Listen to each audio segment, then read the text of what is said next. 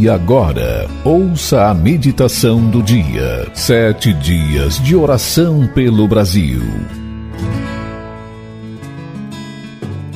Segundo dia, temos uma grande oportunidade. Em João capítulo 9, versículo 4, vai nos dizer: Enquanto é dia, é necessário que realizemos as obras daquele que me enviou. A noite vem, quando ninguém pode trabalhar.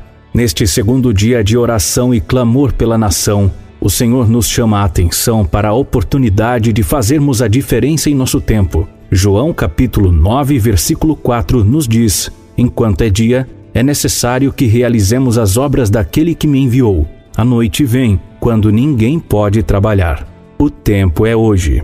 Sabemos que os desafios são muitos. Podemos enumerar, por exemplo, igrejas que perderam muitos de seus membros, pessoas que estão afastadas da comunhão da igreja e até mesmo do Senhor, desafios do mundo urbano, desafios da nova geração no mundo digital, etc. A lista poderia incluir dezenas de outras coisas que são facilmente identificadas. O que nos interessa é pensar que é exatamente nesse cenário que temos a oportunidade de fazer a diferença em nossa geração isso ocorrerá quando nos servirmos de todos esses novos dispositivos para apresentarmos a mais antiga verdade: Jesus Cristo é a solução. São mais de 150 anos desde os primeiros esforços de evangelização no Brasil. Agora, mais do que nunca, devemos estar unidos em torno do objetivo da conquista de nossa pátria para Cristo. Diante de tantas demandas e oportunidades pós-pandemia, somos desafiados com urgência a criar um novo plano nacional de evangelização que responda às demandas desta época. Um novo plano nacional de evangelização traz demandas diferentes das de 1986. Porém, ao estudarmos a história das grandes ações de evangelização de nossa denominação, as principais marcas foram unidade do nosso povo em torno de um único objetivo, preparação espiritual e capacitação para ações intencionais de evangelização, busca das ovelhas que desgarradas do aprisco do Senhor. Ou seja, é chegada a hora de os batistas brasileiros terem um novo plano para um novo tempo. Que o Senhor Jesus nos dê a graça para que, como batistas brasileiros, tenhamos unidade em torno do maior movimento de evangelização de nossa história, a construção e execução de um novo plano nacional de evangelização, a solução é Jesus Cristo. Você aceita o desafio?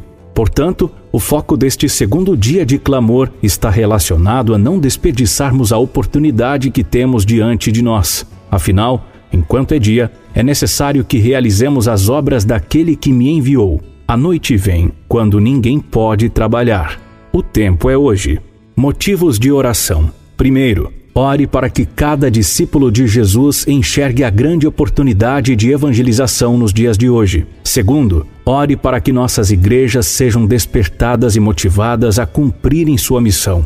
Terceiro, ore para que verdadeiramente vivamos um despertamento espiritual em nossa vida, igreja e nação. E agora, crianças em oração.